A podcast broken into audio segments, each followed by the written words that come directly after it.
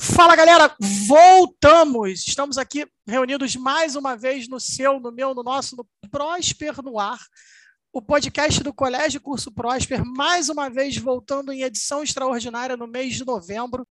Como a gente já falou nos podcasts anteriores, estamos em edições extraordinárias voltados para o Enem. Se você nos acompanha, você já ouviu o podcast de humanas, você já ouviu o podcast de linguagens e, óbvio, faltava talvez a principal matéria, porque não é bem uma matéria, mas o principal foco que toma maior atenção dos alunos nessa primeira semana de prova no Enem, no primeiro fim de semana, que é a redação. E aí, para a gente falar de redação, obviamente, a gente tem que trazer a equipe de redação da escola e eu estou aqui com eles. Hoje é mais um podcast de estreias. Né? Assim, não um, um deles já está aqui, mas o outro é uma estreia no podcast. Eu espero que seja a primeira de muitas gravações.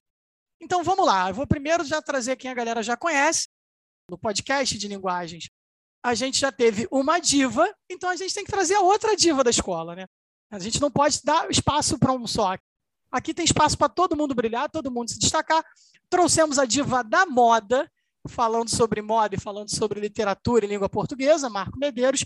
E hoje estamos aqui com ele, a diva da redação, o sujeito que faz a redação parecer uma coisa simples. Mentira, não é mas é um sujeito que faz a alegria da galera em várias escolas, não em uma só, a gente pode falar isso aqui, mas aqui na escola principalmente. A galera, a gente chega na escola, a gente vê que a galera está desesperada procurando ele, assim como o nosso, o nosso estreante de hoje também, com pilhas de redações, pedindo dúvidas, explica aqui aonde eu errei, por que, que essa nota está baixa. Eu já vi aluno fazendo dancinha porque levou um mil, então a gente chega nesse nível, mas sem delongas, estamos aqui com o Djalma. Djalma, dê um oi para os seus fãs que lhe aguardam mais uma vez. Oi, gente, estou de volta, voltei novamente. Eu estou aqui para falar um pouquinho agora sobre a redação que vem aí no Enem e garantir o teu mais 900 com muita felicidade. É isso aí, então o Djalma já voltou, chegou aqui mais uma vez. E agora vamos à estreia. Né? A gente está aqui com um outro professor da escola, também da equipe de redação. Eu, particularmente, digo que é um dos melhores professores que eu conheço, que eu tenho a honra de trabalhar, assim como o Djalma também, que é um sujeito que quem não conhece fica meio intimidado porque parece que é uma pessoa séria, mas na verdade é um grande brincalhão. Eu posso falar isso, eu já vi, eu já vi brincando muito, já vi, já vi também dando muito fora em aluno, que é também igualmente divertido, mas foi-se a época de dar fora nos alunos, quando os alunos escreviam umas barbaridades, tipo aviões no século XVII, numa redação. Mas eu tô aqui também, isso é sério. O Djalma tá rindo aqui na gravação, mas um aluno botou que tinham aviões no século XVII fazendo as grandes navegações. E aí eu vi. Que era futurístico, gente. Eu presenciei esse esporro. Eu presenciei esse esporro nesse aluno. Agora o aluno está formado, trabalhando, mas a gente viu esse expor. Mas sem delongas também, estamos aqui com o André. André, dê um oi para a galera que nunca te viu no Prosper no Ar. Apresente-se para as pessoas, por favor. Olá, pessoal. Professor André, primeira participação no podcast do Prosper.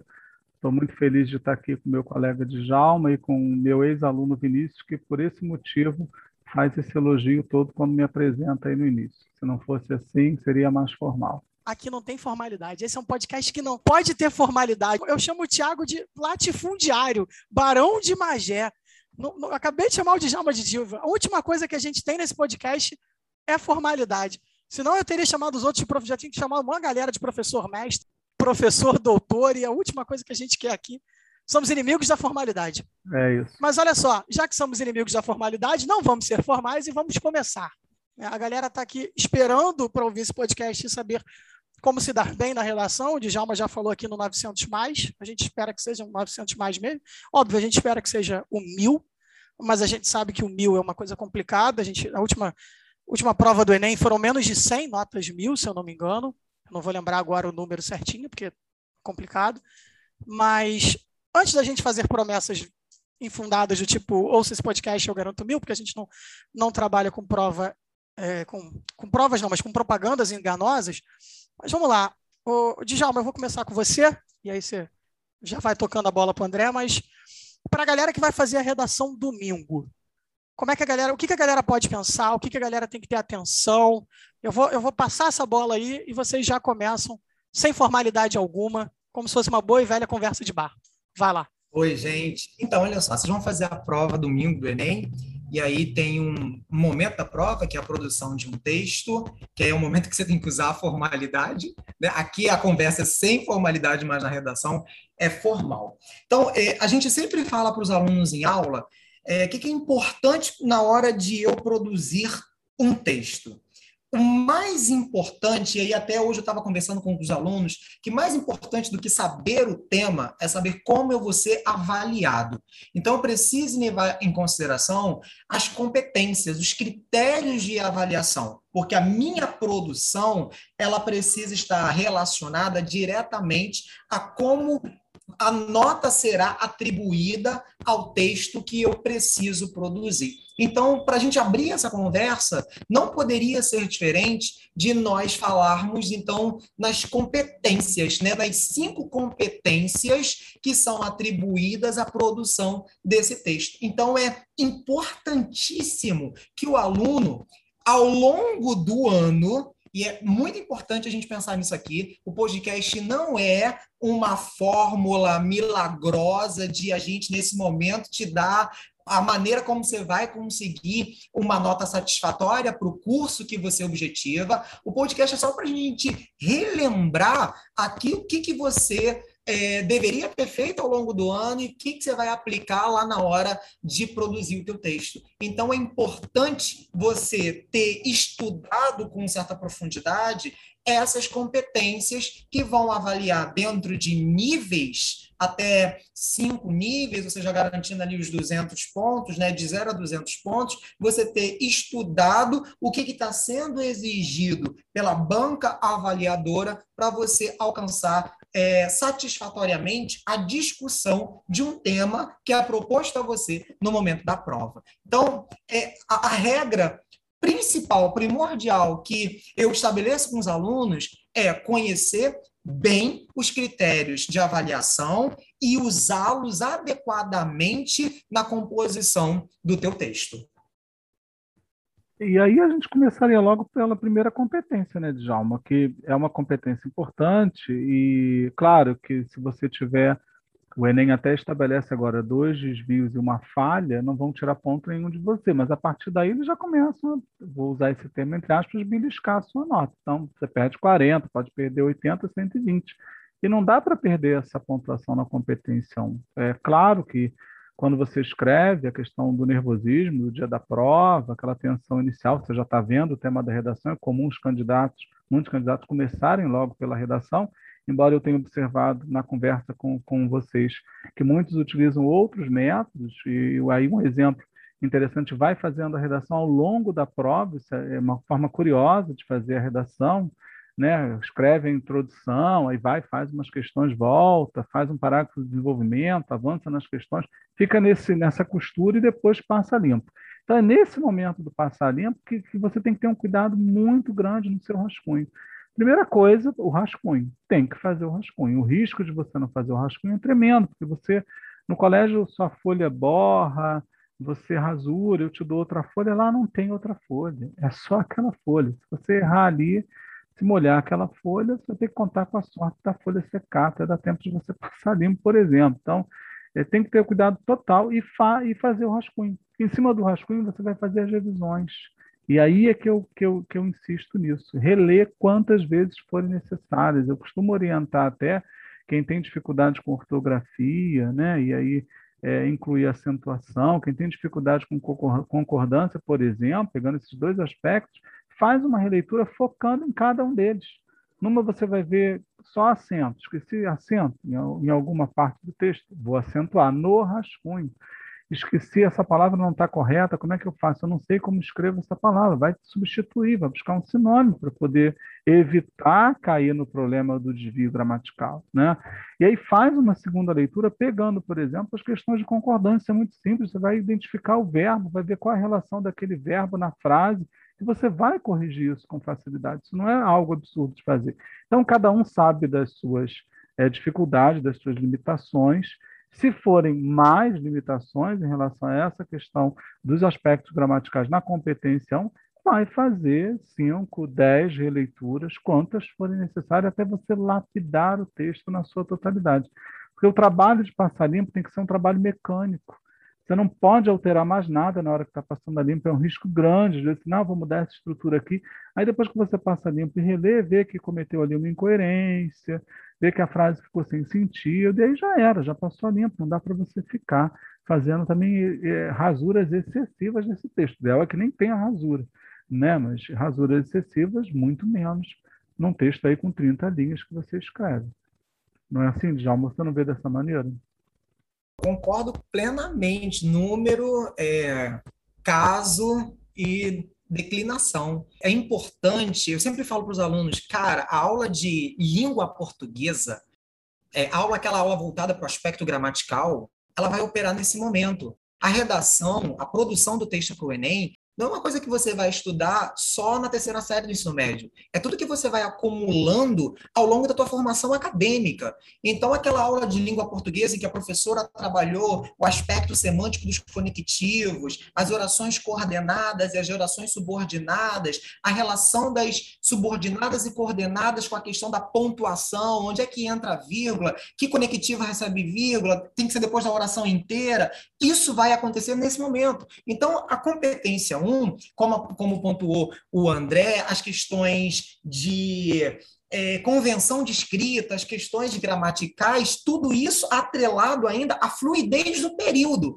Né? Então, às vezes, o aluno, como a gente estava conversando aqui na hora né, de, de, pontuar a, as nossas falas, a gente estava falando sobre a questão de o um aluno, dentro de um parágrafo, fazer um período só. Né? Então, fica um, uma espécie de monobloco dentro daquele bloco, né? O aluno ele não vai desdobrando a oração. O aluno vai entupindo o texto dele de gerúndios e omitindo os conectivos, né? Então assim, coloque orações desenvolvidas, ou seja, é, é, conjugue o verbo, evite os os gerúndios, porque eles vão omitindo elementos conectivos. Então, tudo isso faz parte da competência 1. Que, André, eu não sei se é, é, é o que você vê, mas eu vejo os alunos errando absurdamente na competência 1. Muitas falhas na competência 1, até porque eles vão negligenciando a aula de gramática achando que a aula de gramática é só aula de imposição de regras e esquecem que essas regras são destinadas à construção de uma formalidade, seja escrita ou seja oral. E quando chega agora, no momento do Enem, o cara quer arrancar os cabelos com a pinça. Eu só faço um, um adendo, Djalma, desculpa, já te interrompi, né? É, eu acredito que essa, essa negligência não seja nem de propósito sabe, eu atribuo isso, entre outros fatores, ao nervosismo e também à falta de atenção do aluno, porque ele tem que realmente reler o que ele escreve e muitas vezes ele não relê. Essa pressa de entregar né, a redação, talvez durante a semana, né, durante o ano letivo, eu sinto isso. Quer dizer, tem que dar atenção para aquele momento. Você dá atenção para as questões de matemática, você, se você não resolver a questão até o final, você não descobre o resultado nas cinco opções, numa questão é, de múltipla escolha por exemplo, e você dá atenção para aquele exercício, por que você não vai dar também para a redação? Então, o momento é agora. Né? A prova é agora, você realmente tem que fazer essa releitura, ou várias releituras, como eu costumo dizer, porque você vai detectar isso. Eu acredito até que detecte, né, Djalma? Vai ver ali a falta de um acento, se a palavra está soando estranho, acho que essa palavra não está com a grafia correta, aqui eu tenho uma construção pronominal inadequada, como é que eu posso corrigir isso? Você vai detectar e vai corrigir, até porque, gente, é um texto com 30 linhas. Você não está escrevendo uma, uma, uma uma monografia de final de curso, você não está fazendo uma dissertação de mestrado, que é um texto extremamente extenso, está fazendo um texto curto, é um texto que exige de você muito pouco em relação a isso. Claro que escrever não, não exige muito pouco, porque escrever toma tempo, você tem que se concentrar, concatenar bem as ideias para poder articular essas ideias no, no, contexto do seu desenvolvimento, mas isso não é algo absurdo, você aprendeu isso, é, é tirar esse medo de uma vez por todas e agora enfrentar esse momento com coragem e confiança, principalmente, né? porque nós acreditamos que a nota de vocês é minimamente nove. Se nós acreditamos, vocês têm obrigação de nos acompanhar nessa crença. Concordo plenamente com o seu adendo. A releitura do texto, ela é necessária, ela é importante, porque é o momento que o aluno vai identificando ali as questões né, de superficialidade do texto, né, as questões gramaticais, as questões de fluidez da concatenação da ideia. E a caligrafia, né, é importante. Um texto fácil de entender é uma ideia fácil de entender. Então, a caligrafia é importante. O cuidado com a produção da letra para que o teu corretor entenda o que você está enunciando ali no texto.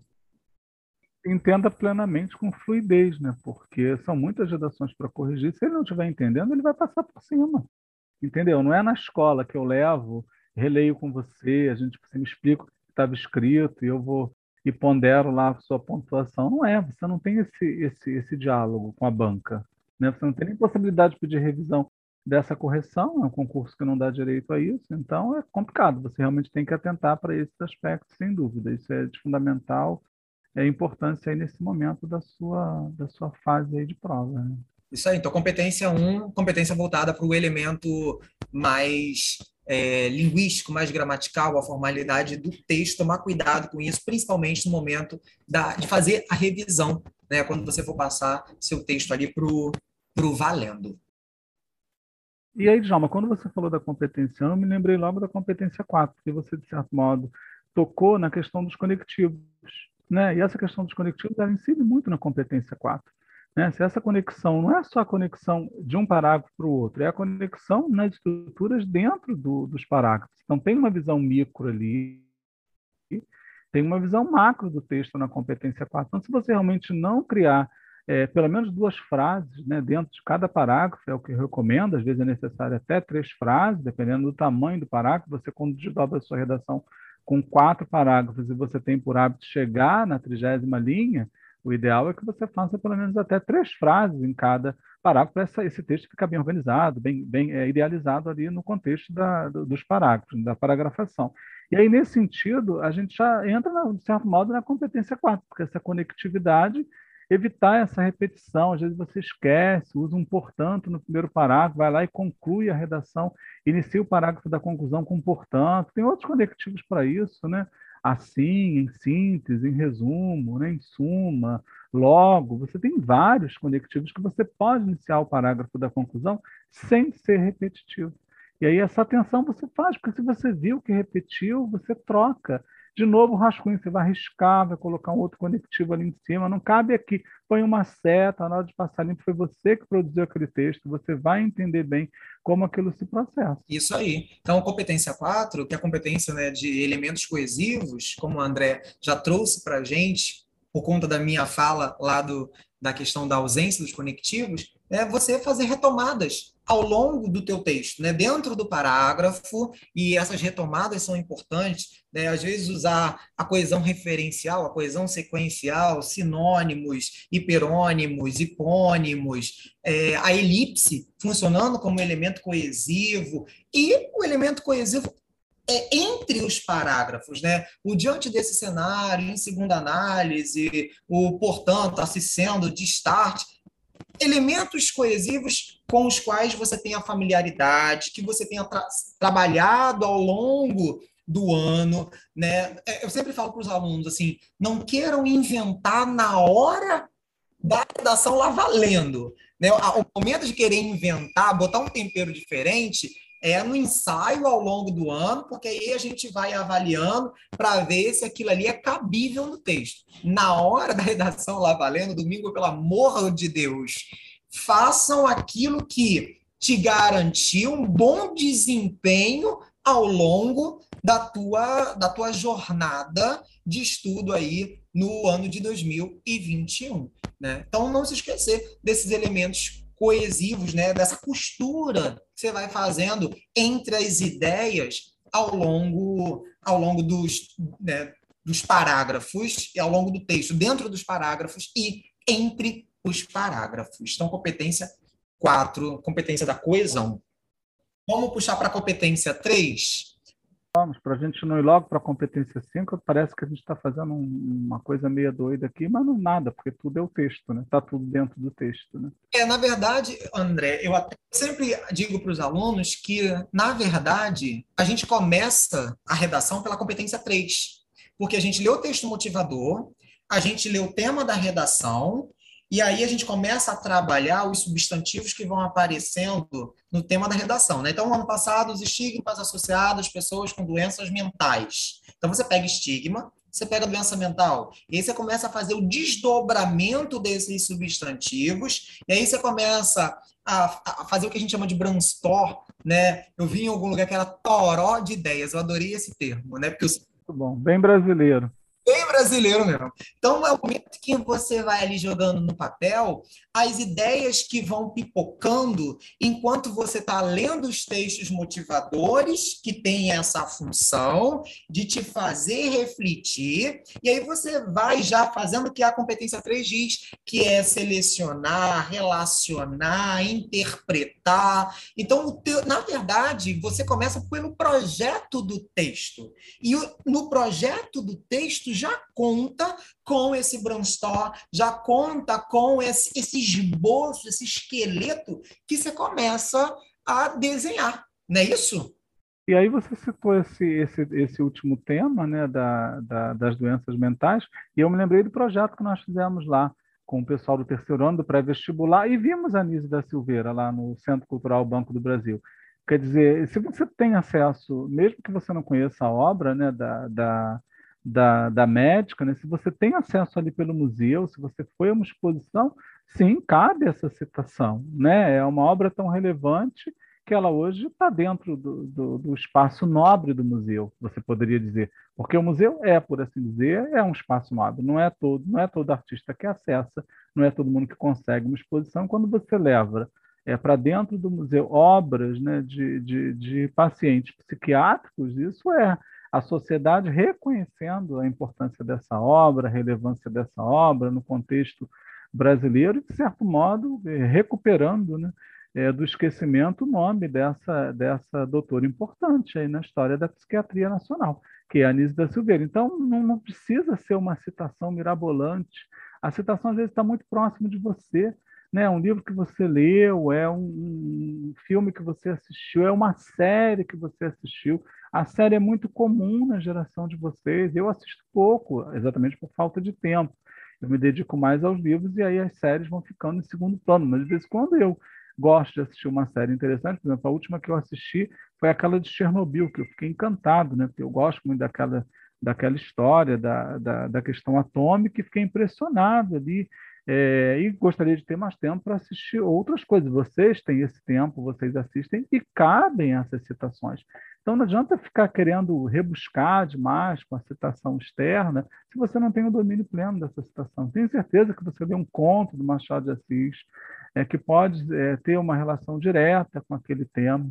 Né? Por exemplo, é, você tem é, Quincas Borba, né, que é o livro, o romance que fala da loucura, você tem aquele conto da Casa Verde, o Alienista, por exemplo, que é um conto que normalmente se lê, não é um conto tão extenso, você vai citar, não precisa citar um romance, eu vou citar um conto. É um autor renomado, conhecido. Quem é que não ouviu falar em Missa do Galo, do Machado de Assis? Quem é que não leu Pai contra Mãe? Né? Quem é que não conhece alguns contos clássicos da literatura, não só do Machado, estou citando Machado aqui, poderia citar Clarice Lispector, né? com Feliz Aniversário, por exemplo, Búfalo.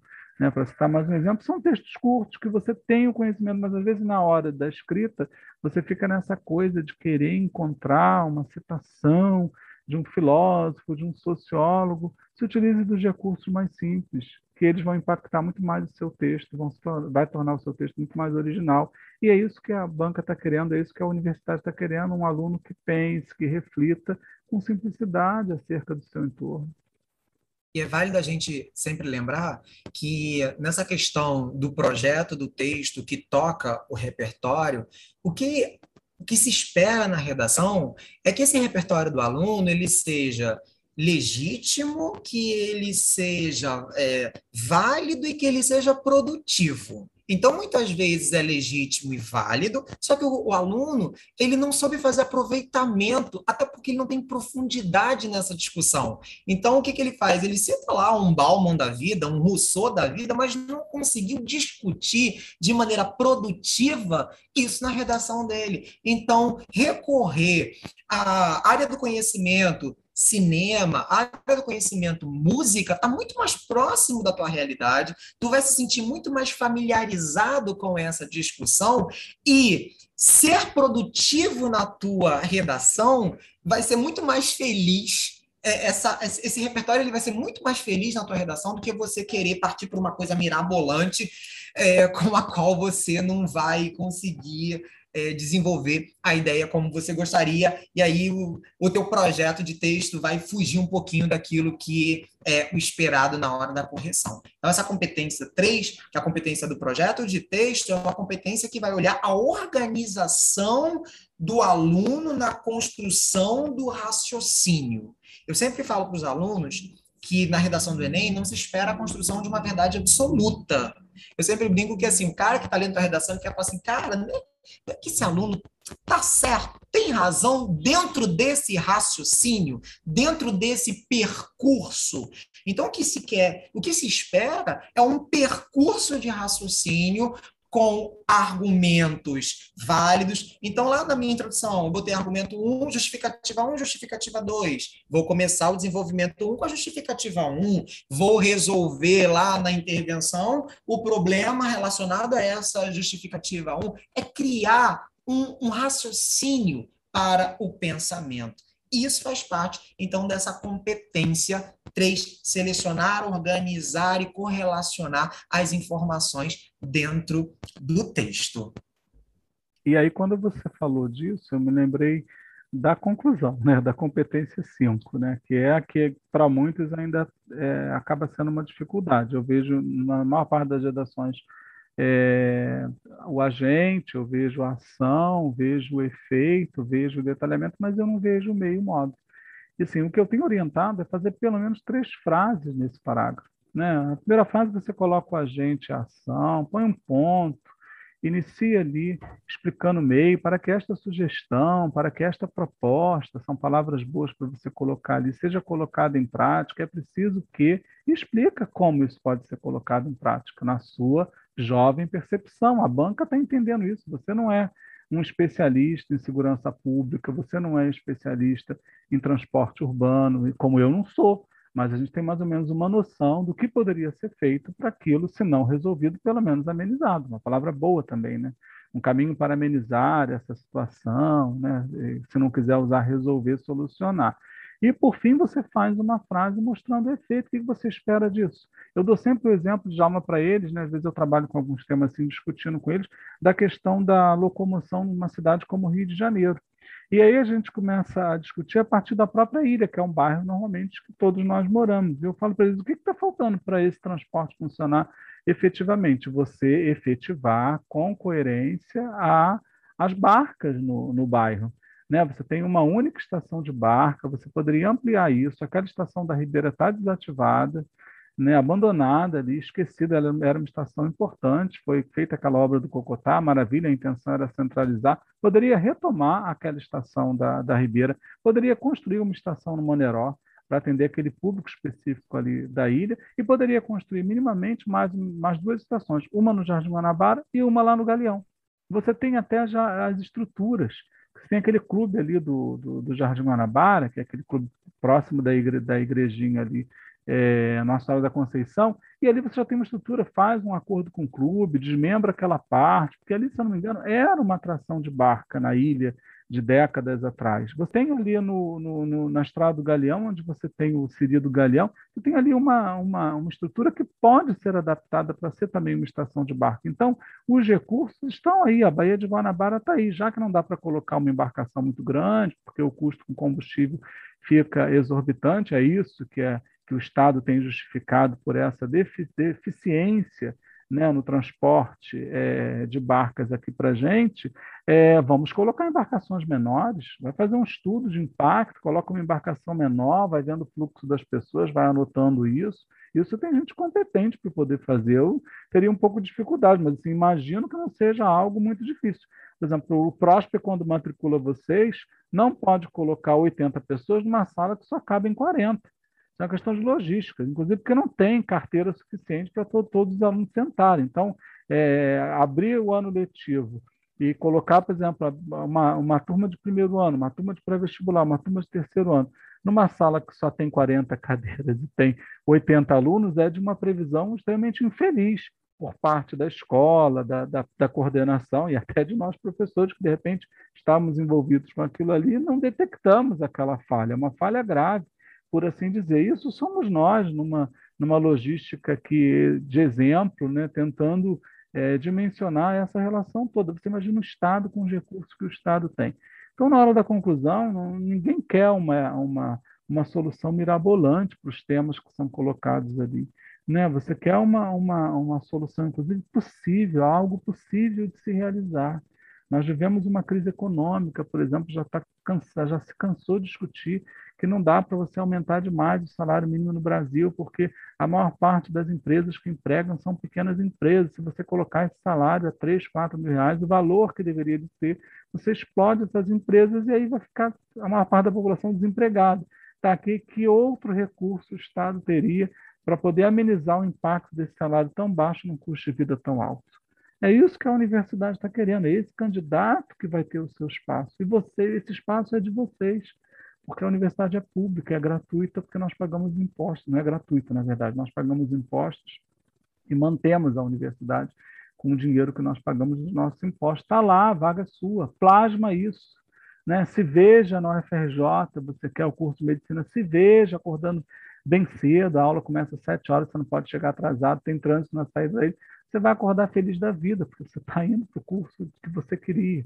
Né? Você quer engenharia, é também aqui no fundão um curso de engenharia. Imagina que você passou para a FRJ, mas seu curso é mais distante, como o direito, que é ali no campo de Santana. Você vai ter que acordar ainda mais cedo, mas já plasma isso. Né? Vai para a prova né? no, no domingo com essa sensação de domínio do espaço, o espaço já é seu, porque você já se preparou para isso. E a competência 5 não pode esquecer desses elementos. Né? Tem que lembrar, vocês normalmente não esquecem, agente, ação, vocês colocam lá, detalhamento, efeito, e vocês não explicam o meio modo. Ele tem que aparecer, porque senão você vai perder 40 pontos. E é o que eu disse quando falava da competência 1. Pode perder nada. Né? A maior quantidade de pontos que você recuperar em cada competência de, dessa, dessa banca, você é, levanta a sua nota de 9 para cima. Concorda, Djalma? Quando o aluno vê lá é, o que, que, precisa colocar nos elementos de intervenção, então ele pensa no agente, ele pensa no, às vezes no detalhamento, ele pensa na ação, no meio modo ou meio modo detalhamento, efeito. É, ele esquece que esses elementos precisam ser trabalhados com detalhe. E aí, muitas vezes, ele acaba confundindo o com detalhe com detalhamento. É que detalhamento é um elemento, uma informação a mais que você traz sobre um dos elementos. E com detalhe é você trabalhar de maneira clara como aquele elemento vai interferir na intervenção. Então, é, muitas vezes o aluno coloca lá no meio modo por meio de debates. Ele acha que isso é o suficiente para ele estabelecer como é o modo como essa ação vai ser operada. Então, falta a riqueza de informação para a construção de como essa ação, de fato, vai ser operada de acordo com o contexto estabelecido ali dentro do texto. Então, o que falta no aluno é o detalhe. Ele até às vezes coloca os cinco elementos, né? Ação, efeito, é, agente, detalhamento, mas ele não opera com detalhe a informação. E aí ele peca exatamente. E a competência 5, para o, aluno alcançar o nível 5, 200 pontos, é os cinco elementos trabalhados com detalhe, né? bem desenvolvidos ao longo do último parágrafo. Então, eu tenho percebido muito esse problema que os alunos é, têm é, construído né, na, na produção do texto deles. E aí você pontua essa ausência que você tem percebido nas, nas suas correções, né? o, o meio modo que está vago, né? o meio modo está ali fraco na sua construção frasal. E você está certíssimo, meu Deus céu. Eles até me perguntam, João, por exemplo, posso colocar duas estruturas dessas? Eu vou colocar dois agentes, quer dizer, faz duas, dois, dois blocos né, dentro da conclusão. ele não é, não é, não é considerado um erro, mas efetivamente a banca vai corrigir um. Ela só quer um agente, ela só quer uma ação, ela só quer um meio modo, ela só quer um efeito. Ela vai, é, o professor vai escolher ali o que, que ele vai corrigir. Claro que de modo é, mais adequado, os professores vão corrigir o quê? Aquele bloco que está mais completo. Então não é, não vai haver punição para quem fizer dois blocos, mas você perde o espaço nesse, nesse, nesses detalhes que você deixa de colocar nos blocos. E aí, às vezes, você não entende por que, que perdeu ponto naquela competência. Exatamente a retirada dos pontos vai se dar por causa disso.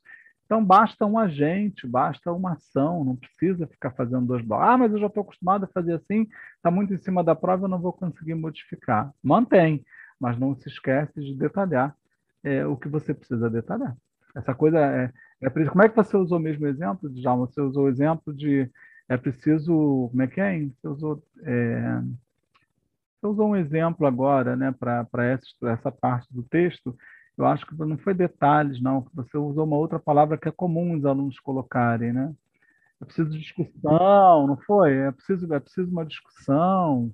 É, normalmente o meio vem assim, né? Para que preciso uma discussão. Tá, discussão de quê? Quem vai, quem vai intermediar essa discussão? Como é que ela vai ser levada ao público? Através das redes sociais, vamos chamar aqui os maiores especialistas, o MEC vai contratar os maiores especialistas para para poder organizarem essa discussão, isso vai ser levado para as redes sociais de maneira ampla, para que todos tenham acesso a isso. É, é isso que você precisa colocar no seu texto, para você mostrar a abrangência da sua percepção acerca daquela estrutura que está sendo exigida ali nesse momento da sua prova, né, da sua redação. Por meio de debates, eu falei, né? Mas quem vai. É, debate, exatamente. Que debate? Quem é que vai participar? Que temáticas? Onde vai acontecer? Exatamente. Exato. Como vai ser divulgado esse, esses debates? Porque eles, eles colocam muito essa coisa de palestra nas escolas. Eu costumo dizer o seguinte: olha o tamanho do Brasil. Como é que você faz essas palestras? Por mais bem intencionado que seja o MEC, organizando isso, né, chamando especialistas e tal, cada é, palestrante vai tratar do tema de uma maneira diferente. Até porque eu acho que o ideal seria isso. O país é muito diverso, as culturas são muito diversas, você tem que ter cuidado com a maneira como você vai abordar determinados assuntos pelas regiões do Brasil. Isso não impede de você fazer uma única palestra, né? já com esse cuidado, que vai ser um material divulgado pelo país inteiro. Eu vou te dar como exemplo o tema da redação. O tema da redação não é por região, é um tema único, nacional.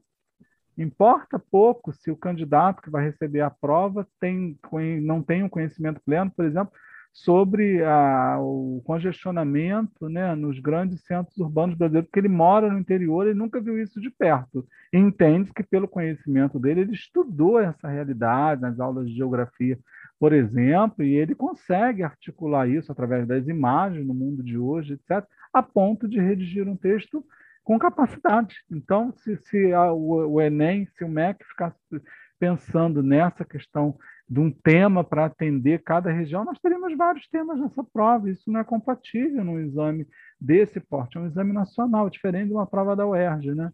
Que nós vamos discutir no outro momento, mas a UERJ é uma prova Rio de Janeiro, claro que vem pessoas de fora do Rio fazer essa prova, vem, mas em, é infinito menor número. Né? O Enem, você faz aqui, você pode estudar em São Paulo, você pode conseguir uma vaga numa região é, fora aqui do Sudeste, até, dependendo do seu interesse, das suas condições de se deslocar, de morar naquele lugar, etc. Então, confiança. Exemplificando o que você disse há pouco, que é verdade verdadeira, como diria a mamãe, é, uma aluna hoje me perguntou, Djalma, posso colocar uma intervenção completa e uma embrionária? Eu falei, olha, foca na completa, detalha a completa, trabalha bem a completa. Mas, se você perceber que no rascunho haverá espaço, depois de você trabalhar bem essa completa para uma embrionária, foca no agente na ação. Né? E aí você não precisa trabalhar de maneira é, detalhada o meio, o efeito, porque aí você vai fazer um aproveitamento do efeito da ação anterior. Então, assim, aluno, foque em uma intervenção completa, com riqueza na informação do que você está dando para essa intervenção, como que ela será, como que ela vai operar. Caso você tenha espaço, então, aí vem a questão do planejamento do texto, a questão do rascunho. Caso haja espaço para isso, você faz uma outra intervenção embrionária, mas tudo parte do planejamento do teu texto. Perfeito, é isso aí. Eu acho que essas, essas orientações, assim, são aquilo que nós falamos o, durante todo o ano, né, nesse trabalho que nós estamos desenvolvendo com vocês. E assim, nós estamos aqui fazendo uma revisão. Segue as nossas orientações, né? Você vai dizendo são coisas bobas, já repetiu. Cuidado com a água que você leva. Existem umas garrafas d'água mineral que você aperta, aquele plástico é muito mole, a água espirra como se você estivesse abrindo uma garrafa de champanhe. Você não pode molhar as folhas da prova são detalhes, né? Na hora de você cuidar. Eu, eu ficava de lado para beber a água, para evitar pingar, porque pinga, mancha, principalmente a folha de redação, que é assim, papel e o cartão resposta são os papéis mais preciosos daquela quantidade de papéis que você está ali envolvido no dia da sua, da sua avaliação. Não é bobagem, é uma, uma dica que às vezes o aluno diz, ah, isso é uma bobagem, aí vai leva uma garrafa d'água que fica pinga suando o tempo inteiro, molha a folha toda, fica nervoso. Você não pode ficar nervoso por essas bobagens no dia da prova. Você está preparado, você estudou o ano inteiro, você se dedicou. A vaga é sua. Plasme isso, como já disse. Se veja dentro da FRJ, se movimentando. Olhe agora por esse por esses momentos que você tem o mapa do campus universitário, nem todos os cursos funcionam ali. Vai atrás do seu curso, muitos estão no centro, estão lá na urca e tal, veja, olhe do alto, já se veja se deslocando por aquele espaço. É lá o seu lugar. É isso que nós desejamos. É, eu acho que é, é, isso aí que o André falou. É ir para a prova com muita tranquilidade e executar aquilo é, para o qual você se preparou, né? Para a execução da prova. Então, é, é a tranquilidade, contornar essas questões aí de contexto, a garrafa d'água, o documento, a caneta, sempre leva um casaco, de Djalma vai estar maçarico no Rio de Janeiro, leva um casaco, porque você nunca sabe como é que vai estar a condição da sala, então leva um casaco, passa um creme repelente no corpo, pode ter um mosquitinho que vai te atrapalhar naquela situação, tu passa um creme repelente nesse corpo, pelo amor de Deus, coloca uma roupa confortável, o contexto de execução da prova conta muito, porque o conteúdo você tem, o conteúdo você controla. Agora, o contexto é que você talvez não possa controlar, então ele tem que ser o mais favorável possível. E aí, no momento da execução da prova, é calma, tranquilidade para você conseguir contornar essas situações, fazer uma prova de uma, uma, maneira tranquila e serena, fazer uma redação aprofundando o teu argumento, pensando na validade do teu argumento, na objetividade dele e construir um texto baseado naquilo que é critério que está sendo elaborado, que você estudou aí ao longo de um ano, dois anos, três anos, correr para o abraço, correr para a UFRJ, para a UF, para a Unirio, para a Rural, que são as nossas universidades formadoras de seres, como diria Drummond, sentientes e pensantes.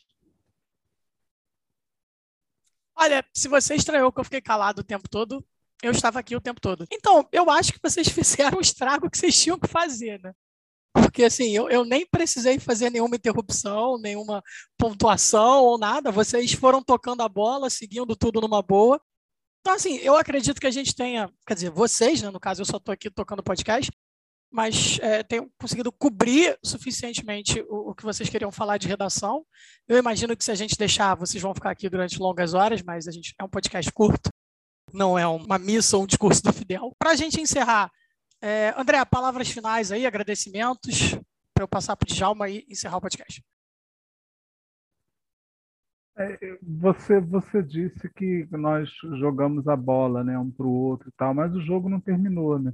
O jogo termina com a aprovação dele, sabe? Eu acho que a gente tem que trabalhar com esperança. Eu acredito muito na esperança eu sou religioso, eu acredito em Deus, leva lá o seu patuá no dia da prova, seu terçozinho, bota lá no seu bolso, isso não é proibido de entrar, ninguém vai mexer no seu terço, olha o preconceito religioso, né? leva lá a sua fé, faça a sua oração, se você é religioso, se você não é religioso, que eu respeito, acredite mesmo em você, porque está escrito na Bíblia, nós somos deuses, vós sois deuses, então está escrito lá, você é um Deus também, agora você vai provar isso né, fazendo essa prova, tirando a nota que você precisa e alcançando o seu objetivo, que é a vaga que você quer na Universidade Federal. Beleza. Djalma? Eu quero agradecer primeiro a oportunidade de estar aqui com a Andréa. Né? No outro podcast eu estava sozinho, mas agora eu tive aí o prazer de estar aqui com a André. Foi o segundo evento que nós fizemos esse ano, né? Primeiro nós levamos Verdade. lá ao CCVB para ver Nise, para ver pós-modernidade. Aqui agora a gente trocando essa ideia, né? um, uma, uma acrescentando a fala do outro, e eu divido com ele a redação aqui no pré-vestibular. É, agradecer ao André e desejar é, um bom momento, uma boa sorte, brincar como eu sempre brinco com os alunos, que Minerva esteja com vocês nesse momento e torcer para dar tudo certo, acreditando no potencial que vocês têm e no esforço de vocês ao longo, no preparo ao longo de, desse ano ou destes anos, alguns estão vindo aí já numa batida de dois, três anos, tentando é, uma vaga nas nossas universidades públicas, lugar de excelência, lugar de estudo. Então, boa sorte. A gente está aqui torcendo por vocês, vai dar tudo certo porque a gente acredita no potencial de vocês. E é isso aí, gente.